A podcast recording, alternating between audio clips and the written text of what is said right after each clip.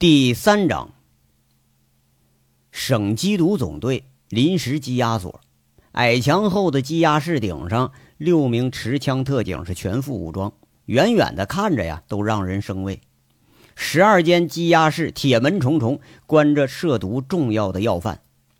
这最东南角最大的一间预审室，那是一个现代化的预审室，嫌疑人的座位是特制的钢材。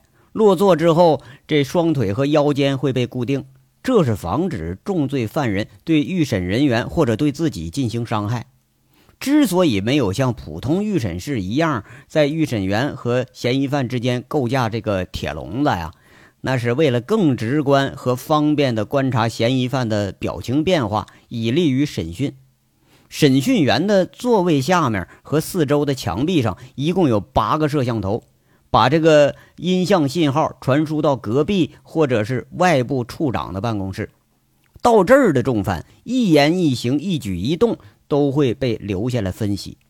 那什么呀，都讲究科学，不论犯罪亦或是呃呃抑制犯罪，反正都是这样。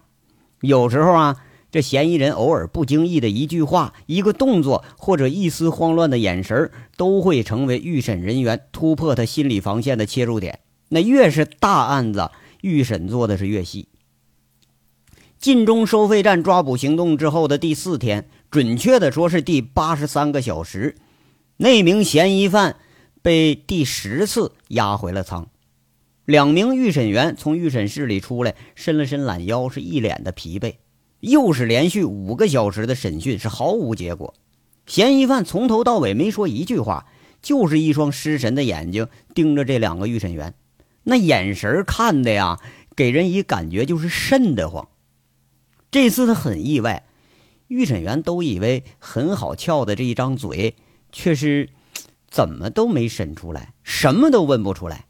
那个看似孱弱的嫌疑人，你无论用什么手段，除了明显的是胡说说几句，剩下的就是一双很敌意的眼睛看着预审员。几番审讯下来，嫌疑人眼睛里头已经没有敌意了。却是呆滞和失神，偶尔要一张嘴说出来都是风马牛不相及的几句话。八名预审员轮着班啊，直到现在都是毫无结果。出了预审室，其中一名预审员很是无奈，在那说：“嘿呦喂，这小子真够劲儿，四天硬扛着，就是头牲口这么审，他也得哼哼两声吧？这软硬不吃啊。”另一位肯定的说：“身上肯定有大案。”我就没见过这么能扛的，不信你看着啊，审出来那就是惊天大案。那不开口有什么办法啊？咱们这招可快使使没了啊！这是我们审他，还他审我们呢？那眼神我看着我都有点犯怵。老处肯定有办法，在他手里头没有开不了的口，那铁嘴铜牙也给你撬开喽。你可拉倒啊！我看老处啊，这次够呛。没看监控室那一堆烟头啊，这连他都抽上了。这你不懂，绝处逢生、柳暗花明的事儿啊，人干了不止一回了。要说服气呀，总队里头我还就服他一个。那废话不是啊？谁不服啊？谁不服处分谁？要说这是处长、处分、处女三处一体，在大家眼睛里啊，带处的都和处长能扯上关系。这个女处长那可是厉害的紧呐，厉害的有时候都有点变态，你不服还真不行。两个预审员笑着说着，倒是轻松了几分。不过审不下来呀，还是有点扫兴。照例出了门又得向童处长汇报去了，这一汇报，怕是又得拍桌子训人了。嫌疑犯被押回仓，已经是晚上了。这第六号的看守舱，十公分厚重的那大铁门给关上了，彻夜不息的灯亮如白昼，水泥与胶合板加上钢板焊成了那个床，那床上坐着那位被捕的嫌疑人卜离。他有点单薄的身子，浓浓的眉，有点苍白的脸色，就任谁一看也是顿生弱不禁风的感觉，和两年前没有什么大的变化。长得好像是更清秀了一点如果说不是在这个环境里见着，那更像一位呃，就就业无望的那种学生，或者是一位兢兢业业的小职员。你怎么看也不会有人相信他能是一个贩毒的巨奸大恶。从进仓的那一刻起，卜离斜斜的歪着头，一直在看上方右侧的那个摄像头。他眼珠子保持着一动不动的姿势，脑袋上包着个绷带，那是寻死觅活时候自己拿手铐子砸自己脑袋，状似疯狂啊！虽然是流了不少血，但也为他赢得了一个小时的休息时间。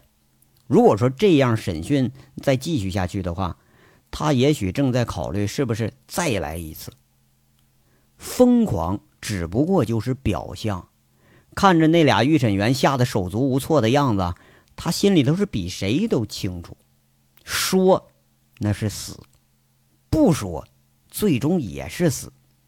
如果说真的要必须死，他宁愿自己决定自己的死法。如果说必须死，他在死之前得看着抓自己的这群人是如何的惊慌失措。他清楚的知道那车上有多少东西，就这东西，他有十个脑瓜子，他也不够枪毙的。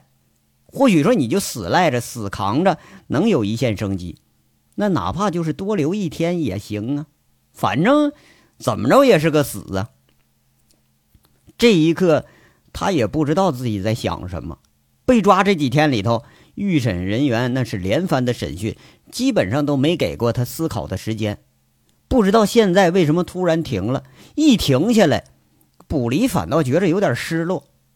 在顽抗的时候啊，在掌握着别人需要的东西的时候，看着别人如同热锅上的蚂蚁，变着法想从自己嘴里套东西，他在心底嘲笑这帮人。这个时候，他总会有一种变态的成就感和满足感，就像自己有奇货坐地起价一般。就算是我沦落到了个阶下囚，我的死活也由不得你们来做主。卜离想到了若干种解决自己的办法，若干种啊！这一刻，他想了很多。二十多年的生活就如同过电影一般历历在目，有过爱自己的人，有过恨自己的人，仍然有牵挂着的人，可是却不知道。是不是还有牵挂自己的人了？思绪是很乱，卜离傻傻的坐着，他一直就保持着这个姿态，没睡觉。偶尔啊，就是刚刚刚一迷糊住了，就会被提审人员给带走，就会趁着他神志不清在这问讯。不过呀，卜离相信他们的失望比希望得来的更多，即使是知道必死。更强烈的一点却是生的期望。这一刻，卜离突然想到了一句以前让自己很难理解的话，叫“千古艰难唯一死”。现在呀，他理解了。办公楼的二层，佟思瑶办公室里头，电脑上，佟思瑶啪啪几声击键，那卜离的图像就显示到了屏幕上，就那种壮士。痴呆的那种样子，好像是被强大的法律武器给吓傻了似的。只要进到这儿啊，你出现什么样的症状，他都不稀罕。就是吓神经病了，吓大大小便失禁了，那都完全可以理解。这种吓傻了的表情呢，更常见。旁边站着的呀是江汝成，他专程从省厅到了总队。佟思瑶调试好，起身让座，说了一句：“就是这个人。”江汝成坐下来，看着画面，问一句：“咱们的五号和他接触过没有？”“没有，五号不知道当天运送毒品的人是谁。”“这两天外界有异常吗？你们的抓捕行动有没有什么纰漏？”佟思瑶对整个案情又是解释了一遍：“没有，外围和内线都没有发现异常，这个贩毒集团都保持着单线联系。”根据我们目前掌握的情况，他们一般是两车同时出发，一车送货，一车监视。万一出现意外，可以马上发现。这次咱们采取的是断头去尾夹中间的办法。嫌犯的车辆进高速的时候，我们的人在前面拦了二十分钟，没有车辆通过。后面有尾随的，他跟不上来。而且在抓到运送毒品车辆的时候。厢货车一直保持着运动状态，即使背后有跟着定位走的车，也没有发现异常。我们的做法是想让他们怀疑运送者私吞货物，进而自乱阵脚。如果短时间对这个人身上有突破，很可能我们能扯出一条大鱼来。江汝成面无表情。那化验结果呢？佟思瑶站在办公桌前，很郑重地说：“A 品冰毒十一点五公斤，纯度百分之九十四点五，可以直接注射。这绝对是个上家货。如果是个二道贩子，不会有这么纯的货。这么大的量，根据这化验结果，与我们省厅一直追踪的零号毒品案很可能要并案。”思索了片刻，江汝成盯着佟思瑶说：“你提的方案我看过了。”你的意思是，那个人能让他开口？江汝成说话这口气里头明显是不信的成分居多。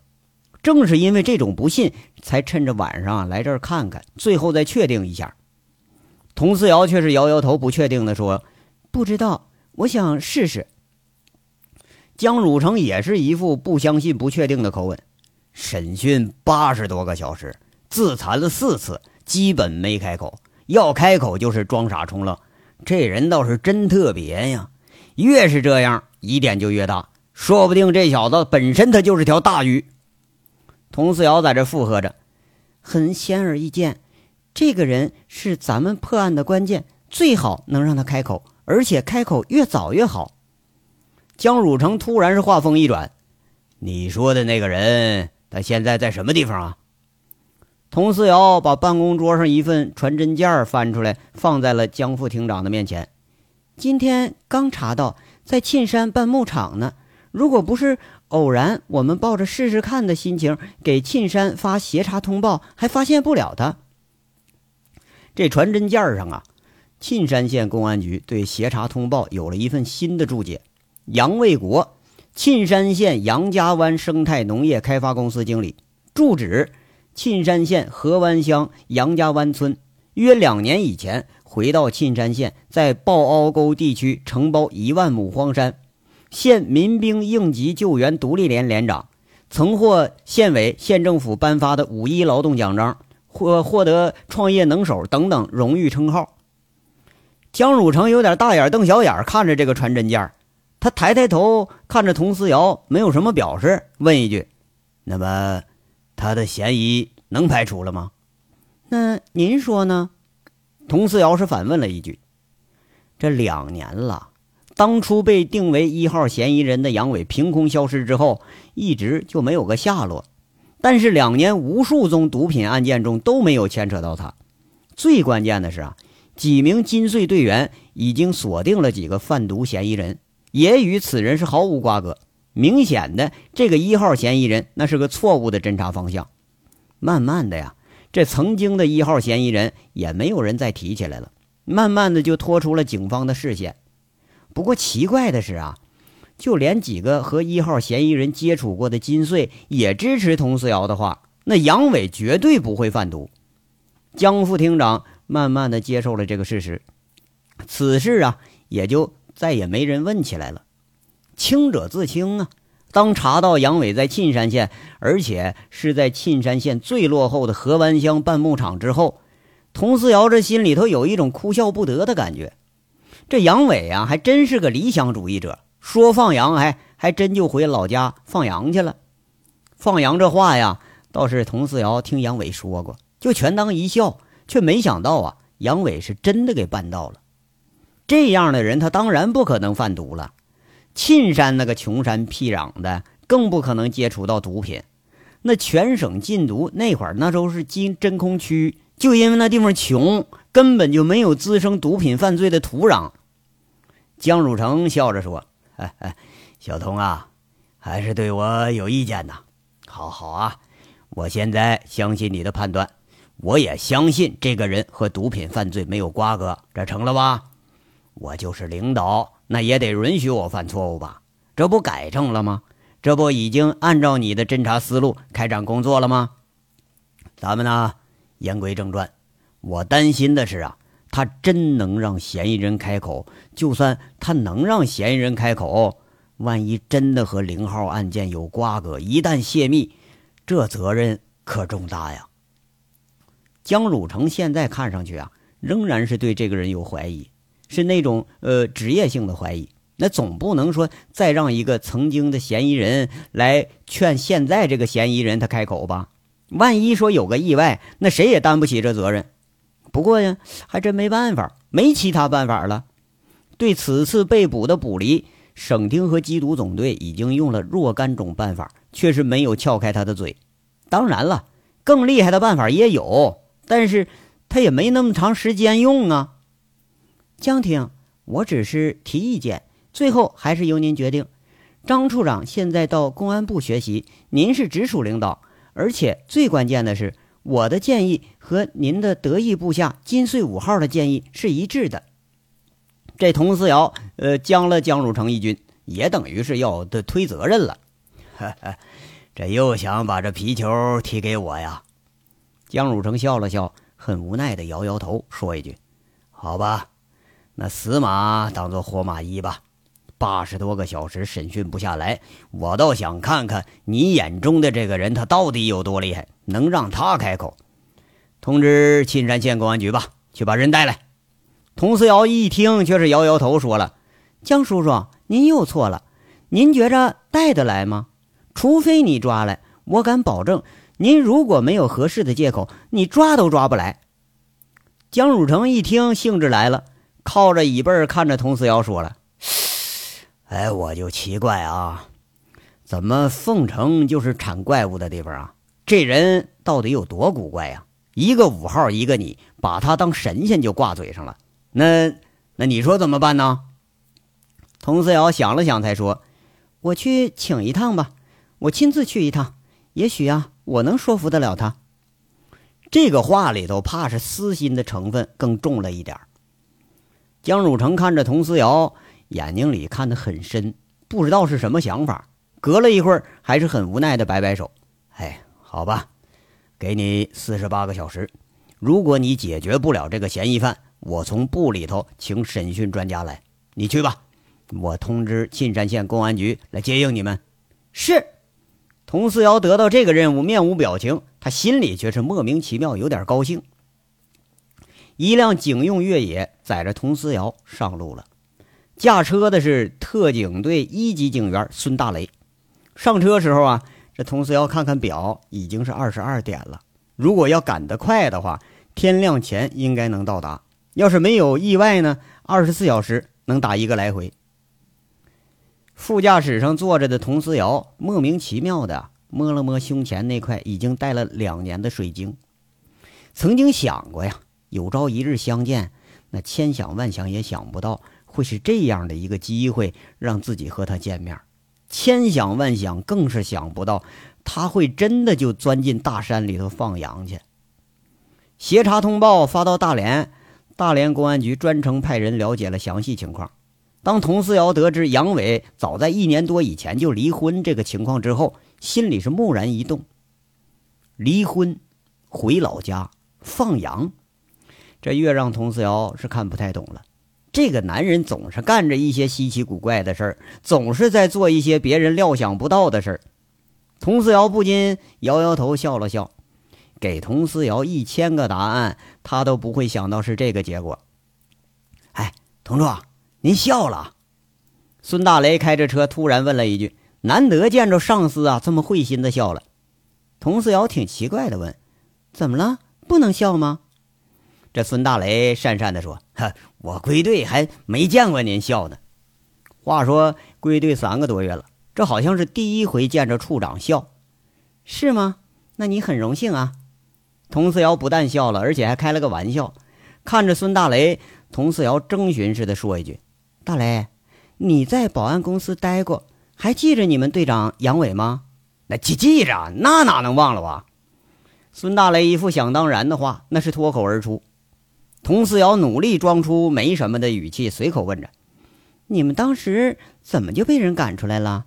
你这当卧底当的也够背的呀！几个月什么都没查着，反而还被人识破了。哎呦喂，别提了啊！提出来的丢人的慌。我们以为我们瞒得挺紧的呢，结果啊，人家早都知道了，一直给我们派活，把我们当驴使唤呢。到最后才亮底牌，亮完底牌就让我们滚蛋了。孙大雷有点讪讪的呀，这当了几年卧底，这是最哭笑不得的一回，是吗？跟我说说。佟四瑶这兴致好像来了。同桌，你说就这丢人事你说，哎呀，有什么可说的呢？孙大雷有点为难了。呀，大雷，我可是你直属领导啊！你别以为你们一帮小子背后叫我什么我不知道，信不信我把你耳朵揪下来？佟思瑶在这似笑非笑。孙大雷嘿嘿笑笑说了：“ 嘿嘿，那这事儿啊，就仅限我们知道啊。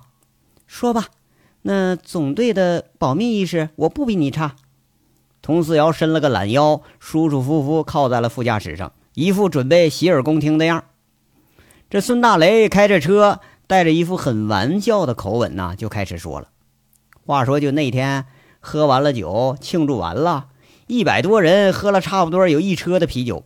就我们那队长啊，就杨伟，看着呢，喝的都五迷三道了，都不省人事了，就把我们几个呃呃教官都给叫到办公室了，然后示意我们关上门，瞪眼说一句：‘老子明儿就准备走了啊！你们仨条子。’”跟我都跟了好几个月了，烦不烦呐？明儿都清了工资，滚蛋！别在这丢人现眼啊！话说一听这话，我们仨就傻眼了。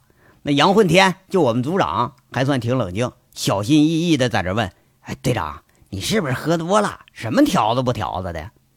当时杨伟那笑眯眯就点根烟，看着我们一脸坏笑，说了：“你看我像喝多了吗？嗯，要是人不像，真不像啊。”这小子从头到尾就耍我们呢，哎，那当时把我气的啊，我都想揍他一顿，但我就怕我打不过他，我就问他，队长，你这卸磨杀驴的时候到了是吧？啊，想赶兄弟们，你明说，弄这套，你你这有什么意思？杨伟却是一点不着脑，哎，血笑着在那说了，老子让你们心服口服啊，大雷，你小子也别叫唤，你根本就没当过兵。那走道都他妈的是内八字要当兵早都给你纠正过来了。还有啊，你那胳膊肘子那么干净光滑，当兵你没做过匍匐前进是不是啊？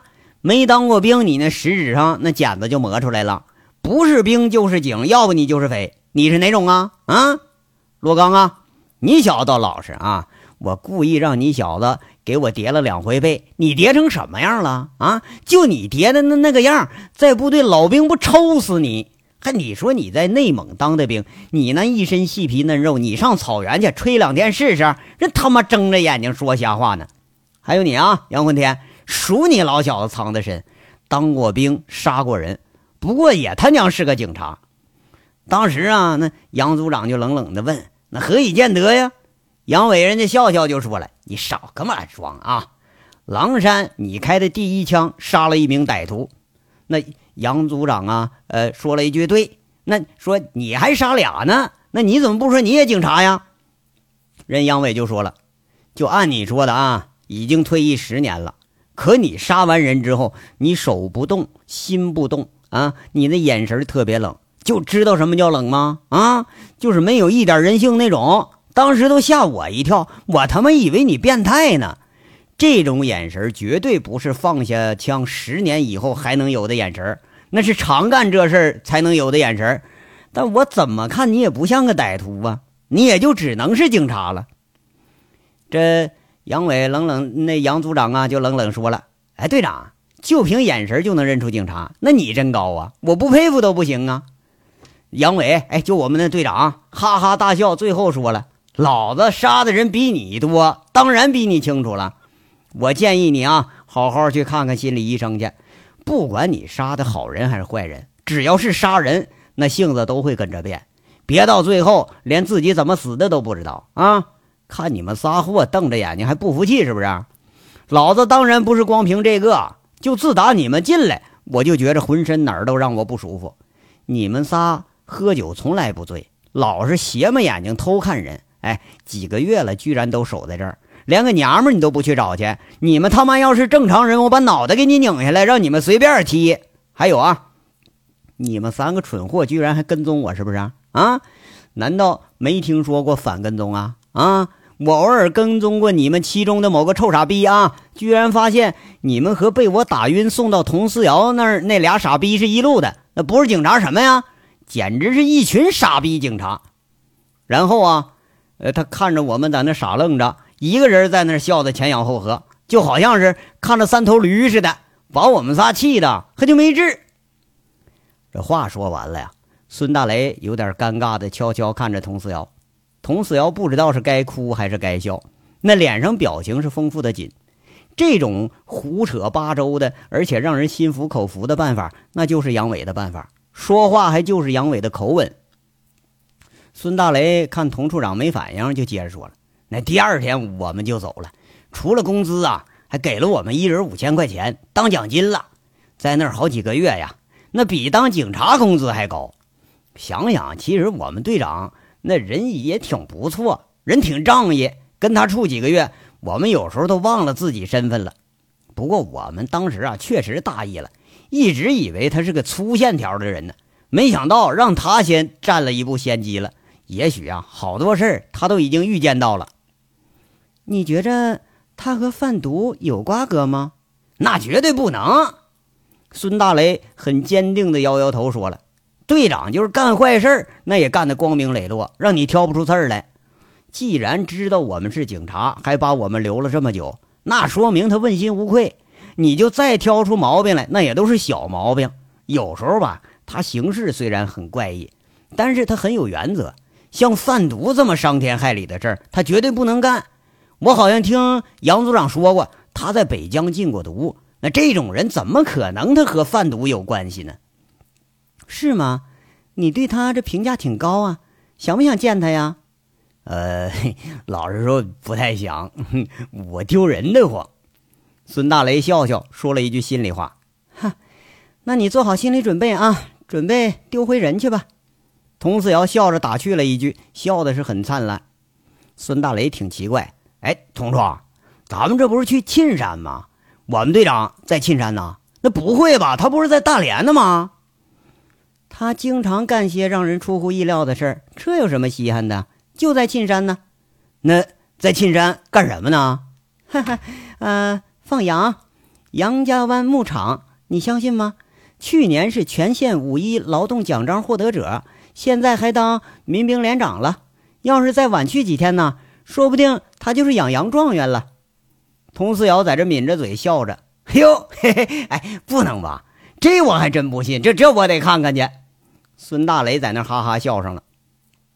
两个人说着曾经的轶事，甚至啊，孙大雷很神往的讲到了和队长一起去炸那黑矿的细节，讲到了把黑煤窑主摁在煤矿上狠揍的细节，讲到了杨伟以身试气被喷喷了一脸辣椒素的情节，甚至讲到了杨伟天不怕地不怕，却被小丫头江叶落给追得面红耳赤喂饭吃的细节。